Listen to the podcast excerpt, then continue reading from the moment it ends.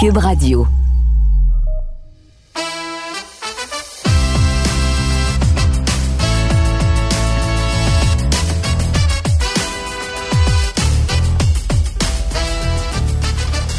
Bonjour tout le monde, je me nomme Félix Séguin. Je vous rappelle que vous écoutez le balado dans le Duchat. La thématique du balado que vous écoutez s'intitule Si près de la LNH.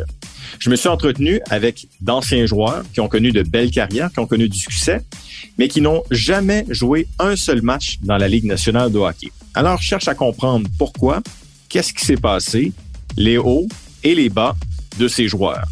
Dans la deuxième partie, place à Danny Grou, l'ancien défenseur des Tigres de Victoriaville, des Foreurs de Val-d'Or et du Titan d'Acadie Batters.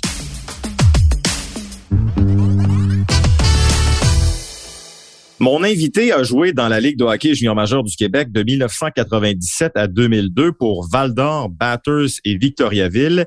Il a remporté trois fois la Coupe du Président avec trois équipes différentes. D'ailleurs, il est le seul dans l'histoire de la Ligue à avoir réalisé cet exploit. Et aussi, c'est le défenseur qui a amassé le plus de points dans l'histoire de la Ligue de hockey junior majeur du Québec. C'est avec beaucoup de plaisir que j'accueille Danny Grou. Salut Danny. Salut.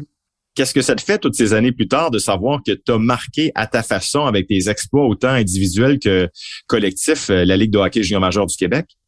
Ben, c'est tout le temps flatteur. Écoute, c'est quelque chose que je suis fier. Euh, honnêtement, à l'époque, j'ai eu quand même l'opportunité de jouer avec des bons joueurs. Alors, euh, tu sais, c'est j'aime ça donner le crédit aussi à, mes coéquipiers. Sinon, je pense pas que j'aurais réussi à, faire tout ça. Non, ça c'est sûr, mais, mais quand même, là, trois coupes du président. je suis allé dans les archives du hockey junior, il y en a huit qui ont fait ça. Huit fois, huit joueurs avec trois euh, coupes du président, mais tu es le seul avec trois équipes différentes. Là. Ça s'est passé quand même assez vite, puis ça s'est terminé de la bonne façon. As-tu le temps de réaliser à l'époque ce que tu avais accompli comme exploit avec tes coéquipiers? Non, je pense que tu l'as bien dit, ça s'est passé vite. D'ailleurs, toute ma carrière, je trouve qu'elle s'est défilée rapidement. Puis là, quand je me reviens de bord, je pense que c'est là qu'on réalise vraiment que le temps a passé vite. Puis effectivement, là, c'était des beaux moments. Je pense que quand ça arrive, par contre, euh, je, je pense pas que je m'en rendais compte tant que ça, honnêtement. Sais, quand ils disent enjoy the moment, là, ben c'était pas mal ça. Là. Écoute, euh, j'étais j'étais un jeune qui avait des rêves, puis c'était année après année, on, on poussait un peu pour essayer de, monter plus haut. Je pense que ça l'a donné que j'ai. C'est un bon timing, disons. Là, la première année, euh, j'ai fait partie de l'échange avec euh, un certain Roberto Luongo. Alors, euh, je veux dire, je, pense qu'il n'y a pas eu une méchante carrière. Puis à l'époque, là, c'était un, un, excellent gardien de but. Alors, tu sais, je l'ai gagné avec Roberto à 16 ans, ensuite à 17 ans avec deux équipes différentes.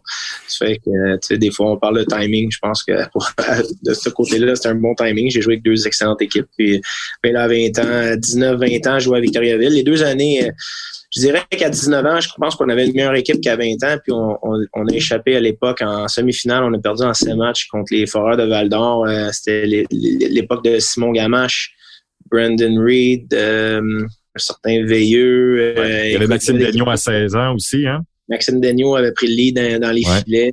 Euh, ouais, ça fait que ça avait passé proche cette année-là aussi. Puis finalement, ben, à 20 ans, on avait réussi à gagner. Alors, euh, ouais, à 2002, je me souviens très bien parce qu'à cette époque-là, Danny, moi, je couvrais activement les activités de la Ligue de hockey junior majeur du Québec. Puis, tu sais, je me souviens de votre équipe, les Tigres de Victoriaville. Vous aviez du talent offensif, notamment avec euh. Puis toi, derrière, là, tu sais, tu avais été le, meilleur défenseur cette année-là.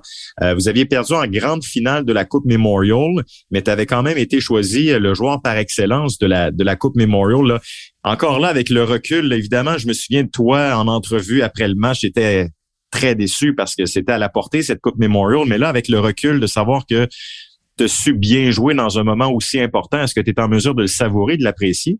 Euh, oui, oui. Écoute, euh, tu sais, puis souvent, ben, j'ai comme un petit peu, c'est une petite anecdote, mais j'ai appris ça par la suite, euh, quelques années après. C'est que, ben, suite à ce tournoi-là, j'ai signé un contrat de trois ans avec les Red Wings. Puis, euh, ça m'a donné l'opportunité de, jouer professionnel. Puis, euh, l'entraîneur des gardiens, à ma deuxième année au camp d'entraînement, je prenais une marche avec. Puis, l'entraîneur de l'équipe à l'époque euh, des Red Wings, j'étais dans le camp des Red Wings, il m'expliquait que tout le staff écoutait le match, tout le staff écoutait la semi-finale de la Coupe Memorial. Puis il y a un certain Scotty Bowman qui a dit Hey, c'est qui ce gars-là? Regardez comment est-ce qu'il fait bien ça. Il est patient avec la rondelle. Puis là, j'avais comme scoré un gros but à la fin du match. Là, euh, Scotty Bowman, ben ça, c'est ce que l'entraîneur me dit, je le crois. Là, puis il m'avait dit, écoute, faut le signer, ce gars-là, il a un potentiel, il a un bon potentiel, tu sais. Fait que j'avais quand même eu une bonne année, des super playoffs. Puis euh, de ce que je comprends, j'ai signé mon contrat euh, à cause d'un match en semi-finale à la Coupe Memorial. Alors, je trouvais ça quand même spécial comme, comme anecdote. Puis, puis écoute, le, coach Goller me contait ça. Il dit tout le, staff était là. Puis c'est il dit c'est comme ça que tu es retourné avec nous autres, mon ah, ben, c'est Scotty Bowman qui t'a scouté dans le fond, là. Ben là, c'était ça l'histoire. C'était ça l'histoire. Alors, écoute, euh, tu sais, à l'époque, je veux dire, mon agent, il a fait une super job, puis moi, ça m'a donné une opportunité, mais euh, c'est ça qu'on m'avait dit. Alors, je trouvais ça, je trouvais ça spécial. Fait que là, alors, par la suite, tu sais, tu réalises, tu dis, Colin, euh, c'était quand même cool. Puis quand tu l'as croisé pour la première fois, Scotty Bowman, quand tu as été invité au camp des, des Red Wings, ben, premièrement, comment c'était? Il n'y avait pas juste Scotty Bowman, il y avait plusieurs joueurs qui sont allés au Temple de la Renommée par la suite, là? Ouais, écoute, là, mes, mes premières années, là, c'était vraiment spécial. les, euh, j'ai joué quelques matchs d'exhibition. Euh, la, première année, notamment, j'ai eu un super bon camp. J'ai été coupé. Euh, les deux derniers défenseurs coupés, ma première année, c'était moi puis Patrick Boileau. Un autre Québécois qui a eu l'opportunité, lui, un mois dans la saison, il a été appelé, puis je pense qu'il a passé le reste de l'année là-bas. Tu sais. Ça fait que c'était très cool. Puis, mais les matchs, là, c'était impressionnant. Là. Je m'en souviens, un moment donné, j'ai joué à Dallas, on jouait 4 contre 4.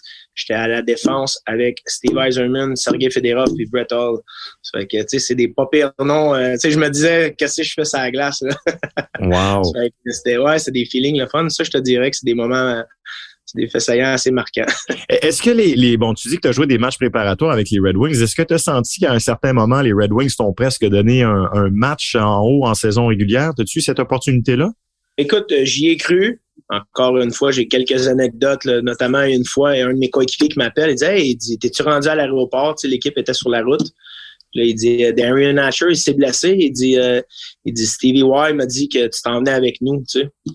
Fait que, mais là, lui, il m'a appelé, il m'a comme vendu la mèche. Mais finalement, j'ai jamais reçu l'appel. Fait que tu comprends-tu que j'étais pas trop heureux, euh, j'étais pas trop content avec mon coéquipier. Puis finalement, l'histoire, c'est que Darren Natcher, il a dit ben écoute, je vais essayer de jouer pareil et tout. Puis là, il a joué deux chiffres. Puis euh, ça fait que euh, j'imagine qu'il y a eu des close calls comme ça. Celle-là, j'avais été au courant parce que là, mon coéquipier qui était là, il m'avait donné un heads up, mais finalement, non, j'ai jamais eu l'occasion d'en jouer euh, des matchs de saison régulière.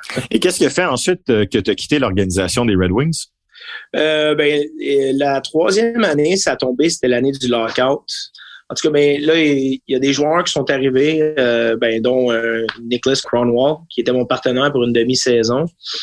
Puis là, ben, il y avait plus de joueurs. Puis finalement, j'ai été échangé la troisième année euh, alors, ça serait la troisième année, l'année du lockout. La troisième année, j'ai été changé à Vancouver pour aller jouer avec le, Moose, euh, Manitoba Moose. Randy Carlisle, c'était l'entraîneur à l'époque, une bonne équipe là aussi. Mm-hmm. Euh, il faisait une run pour les playoffs. Il y avait une place pour moi, alors que là, je commençais à manquer de place. Ben, je jouais un petit peu moins. Fait que, puis par la suite, ben, j'ai, tenté ma chance. J'étais allé un an en Europe. J'ai joué en Allemagne. Fait que ça s'est fait un petit peu euh, comme ça. Euh, j'ai comme pas été requalifié, j'ai été changé, pas été requalifié. Euh, j'étais jeune un petit peu à l'époque. Là, euh, avec du recul, je pense pas que j'avais pris la bonne décision d'aller en Europe là, si tôt dans ma carrière mais euh, ça m'avait permis de voir d'autres choses. Puis j'étais revenu. En fait, j'étais revenu. Quand j'étais revenu, ben là, j'avais réussi à me donner une place dans l'organisation des Canadiens euh, ben, l'année qu'on a gagné la Coupe là, dans l'imminent.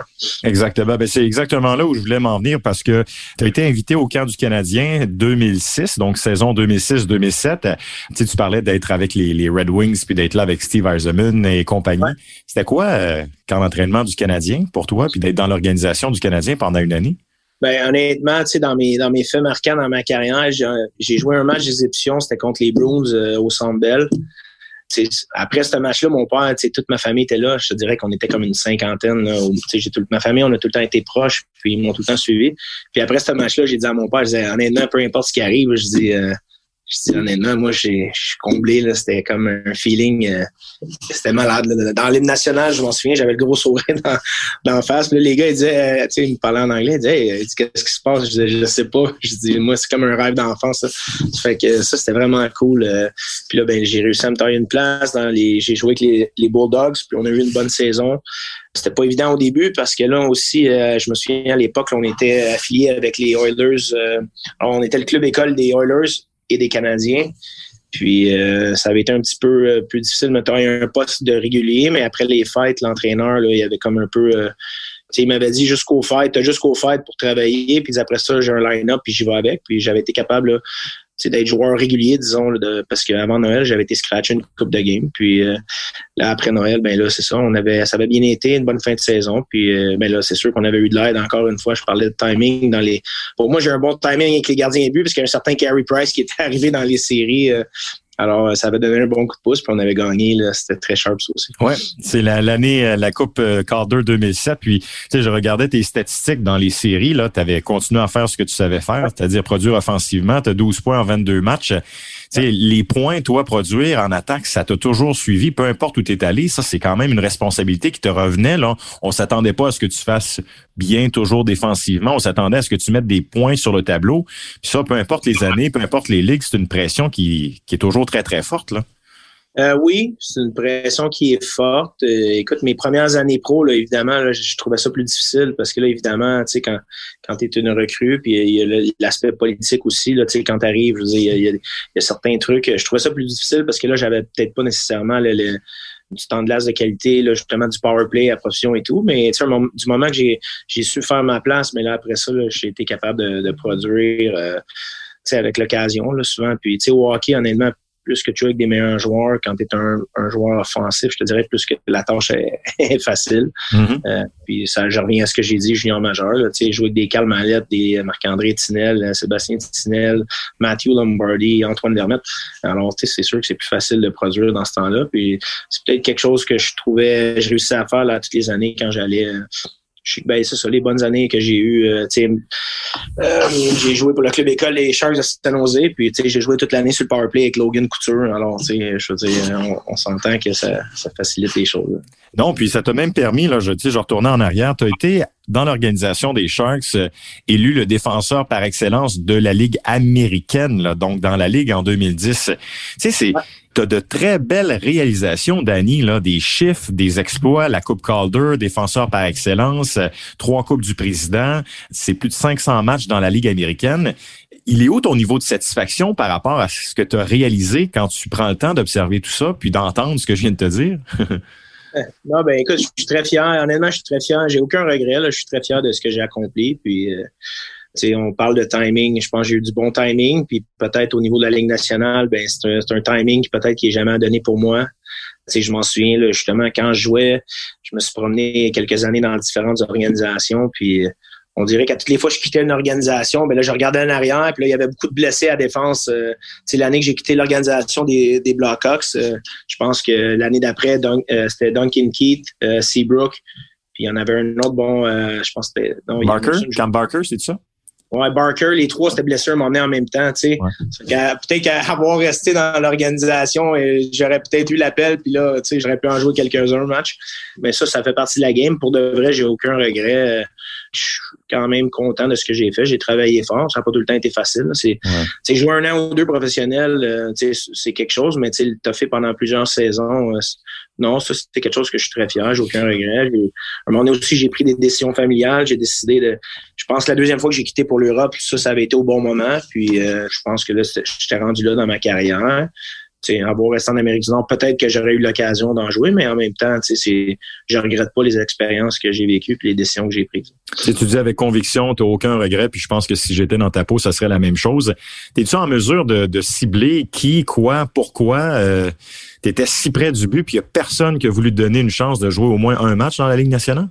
Ben, écoute, non, j'ai pas. Euh, avec du recul, comme je te dis, euh, les premières années, quand tu regardes avec du recul, j'étais quand même un jeune, un jeune Québécois. Je parlais très bien anglais, mais tu excuse, euh, excuse mon langage, mais tu es un petit peu garoché là-dedans. Là, tu as 20 ans, là, ils te donnent un petit peu d'argent, puis là, faut que tu il faut que tu tombes responsable à 100% alors que junior majeur, tu es, es, quand même très encadré, tu as des familles de pension, tu as des gens qui t'aident. Ça fait que, tu sais, je, je, me suis débrouillé un petit peu avec ce, que j'avais. Puis comme je te dis, je suis très fier de ça. J'ai certainement peut-être fait des, des, moins bons moves, euh, mais en même temps, ça me Honnêtement, je je sais pas c'est quoi la raison. Euh, écoute, peut-être que tout simplement, j'étais étiqueté comme un joueur des mineurs, puis j'étais peut-être selon les observateurs à l'époque, pas assez bon pour jouer. Euh, moi, je suis convaincu que j'aurais trouvé une façon de faire des points euh, dans cette oh, ligue-là. J'aurais mis de l'argent sur toi, Danny. C'est sûr, sûr, sûr, sûr, sûr. Ton passé t'aurait suivi, c'est sûr. on, on, le saura, on le saura jamais. Mais comme je te dis, j'ai aucun, euh, aucun regret Parce que je regardais, les Sharks t'ont donné euh, deux fois des contrats one-way, hein? C'est ça? À sens unique dans la Ligue nationale? Euh, non, non, non. C'était des two-way? C'était des two-way. Mon deuxième contrat avec eux, c'était un, un two-way, mais avec... quand je suis revenu de Russie, c'est moi qui avais appelé le, GM directement. J'avais un peu travaillé mon deal avec lui direct. Puis moi, je voulais, tu sais, il y avait des contrats garantis dans la convention d'avant, ils garantissaient des games. Puis dans la nouvelle convention, c'était, j'avais un, two-way, mais avec de l'argent garanti euh, one-way un petit peu.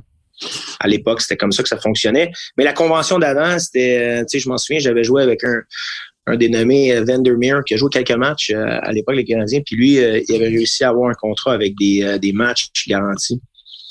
Fait que, mais là, moi, il n'y avait pas ça, puis finalement, ben, ça n'a pas, ça pas donné. Est-ce que tu as calculé le nombre de matchs préparatoires que tu as pu jouer dans la Ligue nationale un peu partout, que ce soit à Détroit avec les Sharks ou avec le Canadien? Euh, j'ai pas calculé, mais j'en ai euh, peut-être 5 à 7. Là. Je n'avais joué, je pense, 4 à Détroit. Euh, avec les Canadiens, j'en avais joué euh, deux je suis à 6. Blackhawks, je n'avais pas joué. San Jose, j'avais pas joué. C'est à 6 ou 7 matchs, je dirais. T'as-tu été en mesure de, je sais pas, garder un chandail, un bâton, une rondelle? T'as-tu des photos? T'as-tu gardé quelque chose avec un, chandail de la Ligue nationale dans tes choses à toi? En fait, euh, j'ai mon chandail de mon. Euh, ben, je l'ai pas avec moi, mais c'est un de mes amis qui l'a, qui est un collectionneur. Puis il faut juste que j'aille le ramasser. Mais il y a mon chandail avec le numéro, euh, c'était le numéro 59. J'avais joué mon match d'édition. Si je me trompe pas, non, 59, c'est à Détroit. En tout cas, j'ai mon chandail de mon match que j'ai joué à Boston, euh, match d'option avec les Canadiens. Ça fait que, euh, puis là, en fait, je te parle, j'ai des nouveaux bureaux. Ça fait que le plan, c'est de le mettre dans mes nouveaux bureaux. Juste pour le bénéfice de ceux et celles qui, qui nous écoutent, qu'est-ce que tu fais en ce moment, Danny, toi? J'ai une académie de hockey sur la rive sud de Montréal avec euh, Joël Perrault, un ancien joueur également. Puis euh, alors, ça fait six ans qu'on a l'occasion d'enseigner aux jeunes. Puis euh, c'est notre business à temps plein. Alors, j'ai eu l'opportunité de rester dans le hockey. Ça fait que ça, je suis bien fier de ça aussi. Comment les gens peuvent te rejoindre pour ton école de hockey? Euh, tout simplement sur mon site ahdp.ca. Alors, toutes les infos sont là, puis tous nos services, puis tout ce qu'on fait là, annuellement se retrouve sur le site web. Alors maintenant, avec tout ce que tu sais, ta carrière, tes expériences professionnelles, évidemment le voyagement, euh, ton expérience comme joueur, quand tu côtoies des, plus jeunes, euh, les plus jeunes que tu accueilles à ton école, c'est quoi ton approche euh, par rapport à l'objectif ultime qui est la Ligue nationale quand tu les as, tes jeunes auprès de toi? Ben, écoute, moi, il y a tout le temps deux choses que je prends. C'est premièrement, faut, faut que tu aies du plaisir à le faire. Tu sais, peu importe comment tu y arrives, faut que tu aies du plaisir. Alors, les jeunes, tu sais, nous, ce qu'on répète souvent, c'est que tu ayez du fun avec ça. Puis ensuite, ben, quand tu décides d'être plus sérieux et tout, ou, du moment que tu décides d'être plus sérieux, ben, peu importe ton talent, ça, comme je disais tantôt, ça prend des efforts puis du travail, tout simplement. Puis parce que quand tu arrives en haut, puis ben, je pense que tu as assez d'expérience dans le monde du hockey, c'est pas seulement le talent qui fait la différence, c'est euh, ton, ton éthique de travail, ton travail, ton attitude, avoir une bonne attitude quand c'est le temps justement de signer un contrat, ben souvent le, GM, euh, ils ont des rencontres, les entraîneurs, ben là, ils vont y aller avec le gars qui, a une bonne attitude, le gars qui est, qui est coachable. Alors, c'est un petit peu ça qu'on essaie de transmettre aux jeunes, euh, tout, en ayant du plaisir. Malheureusement, il y a peu d'élus au hockey, là, puis c'est pas, je pense pas que c'est facile de, faire une carrière professionnelle. Ça fait que c'est important de, de, de, garder en tête qu'il faut s'amuser tout en, mm-hmm. en travaillant. Mais évidemment, l'objectif ultime demeure toujours la Ligue nationale pour tout le monde. Là, puis, Mais tu sais, je regarde ce que tu as fait, ce que tu as accompli. 541 euh, matchs dans la Ligue américaine. Tu as voyagé le monde. Tu es allé en Russie, en Allemagne, en Finlande, en France. Tu sais, c'est riche comme expérience. Souvent, on pense Ligue nationale, Ligue nationale, mais des fois, le hockey peut t'amener quelque chose de bon dans ta vie aussi, sans la Ligue nationale. Absolument, je pense. Puis là, les, gens sont de, tu sais, avec euh, la société où on est en ce moment, les gens ont beaucoup plus d'informations. Puis euh, il y a plusieurs services, euh, ben, plusieurs avenues différentes qui sont intéressantes. Euh, L'Europe, tu sais, dans mon temps, moi, le, hockey aux États-Unis, on poussait pas vers ça beaucoup, puis le junior majeur du Québec, moi, je les respecte, puis j'ai adoré mon parcours, puis je le ferais pas autrement. Mais à ce temps, les jeunes, euh, je pense que les gens réalisent qu'il y a d'autres options. Sais, les, universités américaines, c'est super intéressant, puis tu peux aller te travailler un beau futur avec ça, sans nécessairement jouer dans le national. Euh, puis c'est d'autres expériences complètement différentes, mais qui peuvent être super enrichissantes, puis super intéressantes. Puis ensuite, ben il y a l'Europe aussi. Euh, c'est des belles expériences, ça te permet de voyager. moi, la deuxième fois que je suis allé, je suis allé avec ma famille. Euh, j'avais des petits jumeaux à l'époque, ils venaient de naître, on, était en Russie, puis ma femme était là. Puis après ça, ben suite à ça, on a, on a continué. Puis la dernière année, je m'en souviens, il, allait même à l'école en France. J'ai joué une année en France pour terminer. Puis c'était super le fun, super enrichissant. Puis euh, ça, mes enfants ont des petits souvenirs de ça. Fait que ça, c'est des expériences quand même qui ont, qui ont pas de prix. Là. Non, du tout. Tu sais, tu parles de ta dernière expérience euh, en France, euh, à Rouen, c'est ça, 2014-2015. À quel moment tu as compris ou tu as su que malgré toutes tes bonnes intentions, tous tes efforts et toutes tes capacités, tu jouerais pas un, match dans la Ligue nationale? Tu l'as-tu réalisé à un moment donné? Ouais, ben là, c'est, euh, je dirais que cette année-là, je, tu sais, je, ouais, c'est pas mal cette année-là. Peut-être l'année d'avant un petit peu, là, je sentais un petit peu que j'avais moins d'opportunités mon corps, il allait bien et tout. J'avais eu une commotion, j'avais trouvé ça difficile pour être honnête. Là, la deuxième fois, j'avais signé avec Worcester, puis elle avait comme collé un petit peu, ça avait été long de revenir. Puis suite à ça, ça avait été un petit peu plus difficile. Euh, ben, ça avait été long de revenir, tu sais, rétabli à 100% puis ensuite, ben là, je sentais un petit peu euh, mes deux dernières années, tu sais, je sentais un petit peu là, que la fin approchait. Puis euh, moi, je suis un peu un gars comme ça dans la vie. Là, j'ai dit tant qu'à repousser. Euh, je veux dire, là, en ce moment, j'ai, je commence à y penser en ce moment, c'est que dans cinq ans, je vais être au même point, mais ça va être cinq ans plus tard. Je dis, alors pourquoi pas faire le move là? Ça fait que ça a été un peu ça ma. dit rapidement, là, ça a été un peu ça ma réflexion mm-hmm. euh, quand j'ai décidé de. Parce qu'après ma saison à Rouen, euh, j'avais des offres pour retourner en, en Europe. Puis je m'étais donné jusqu'aux fêtes, alors j'étais resté au, Québec. Puis je m'étais donné jusqu'aux fêtes pour décider. Puis finalement, ben là, les enfants aussi ont rentré à l'école. Euh, tu sais, il y a plusieurs facteurs à donné là, quand tu vieillis aussi là, familial. Ça fait que tu sais, j'avais décidé que je pense que j'avais décidé que je n'avais fait assez, puis euh, il était temps de passer à d'autres choses. Puis comme je te dis, euh, aucun regret. Non, absolument. Alors, tu sais, je tiens vraiment à le rappeler parce que c'est un record qui, je sais pas si ton record va être battu, Danny, là, mais 332 points durant ta carrière junior tu le record. Là. Vous pouvez nommer tous les défenseurs qui sont passés par la LHJMQ. Il n'y en a pas un qui a amassé autant de points que toi. Puis Dieu sait qu'il y en a eu des bons défenseurs dans l'histoire de la LHJMQ. Hein. J'ai fait le tour tout à l'heure, là. Et puis tu es, au sommet de la liste. Et ça t'a permis d'être au temps de la renommée aussi. Temps de la renommée de la Ligue junior majeure du Québec en 2018, si ma mémoire est fidèle. Tu étais là avec Vincent Le Cavalier et Marc Denis notamment. Ça, ça a dû être quelque chose d'extraordinaire, être intronisé. Tu deviens un immortel. Là. Ah, vraiment, vraiment, c'était toute une soirée. Euh, ben, le troisième, c'était Stéphane Quintal. Alors, je pense que je Pas mauvais. Bien, euh, non, ça, c'est un fait que et puis j'ai pu justement, là, il y, a, plusieurs de mes anciens coéquipiers qui étaient là, il y a des gens de la famille qui étaient là. Ça fait que c'est une belle reconnaissance de ma carrière en junior. Puis euh, c'était très spécial. Là. Puis comme je te dis, j'étais bien entouré. Ça fait que encore une fois, je me disais tabarouette, c'est cool, c'est cool. C'est quelque chose que je peux être fier de. Ouais. Non, il y a personne qui peut te l'enlever. Puis c'est pour ça, euh, Danny, je voulais je tenais à te parler parce que tu sais, j'ai dressé une liste de gars qui ont eu des belles carrières, puis tu es arrivé au sommet de la liste justement pour toute ton expérience, tout ton vécu, tout ce que tu as accompli. Puis euh, je te remercie énormément pour ton partage puisque tu as pu euh, nous dire euh, avec ton cœur, avec ta tête. Puis moi, j'ai juste le goût de te dire bravo, félicitations pour ta carrière. Écoute, merci beaucoup. merci d'avoir pris le temps. C'est toujours apprécié, honnêtement. Puis ça me ramène un peu dans, dans le passé. Et tu sais quoi, peut-être qu'on va se voir plus souvent dans le présent. J'ai un petit bonhomme de 4 ans qui aime bien le hockey. Alors, ça se peut qu'il y ait besoin de quelqu'un de le diriger dans le bon chemin.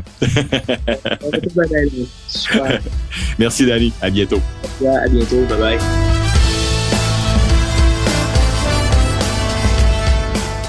Je cherche encore à comprendre pourquoi une équipe de la Ligue nationale de hockey n'a pas donné une chance, n'a pas donné un match à Danny Grou dans la LNH. Les performances étaient là, le rendement était là, mais non, c'est jamais arrivé. Je comprendrai pas pourquoi. Mais c'est ainsi. Mais ça n'empêche pas à Danny Grou d'avoir connu une belle et brillante carrière. Ce que vous avez écouté, c'était la deuxième de cinq parties de ce balado intitulé Dans le Duchat, la thématique si près de la LNH. Dans la troisième partie, vous entendrez Olivier Latendresse.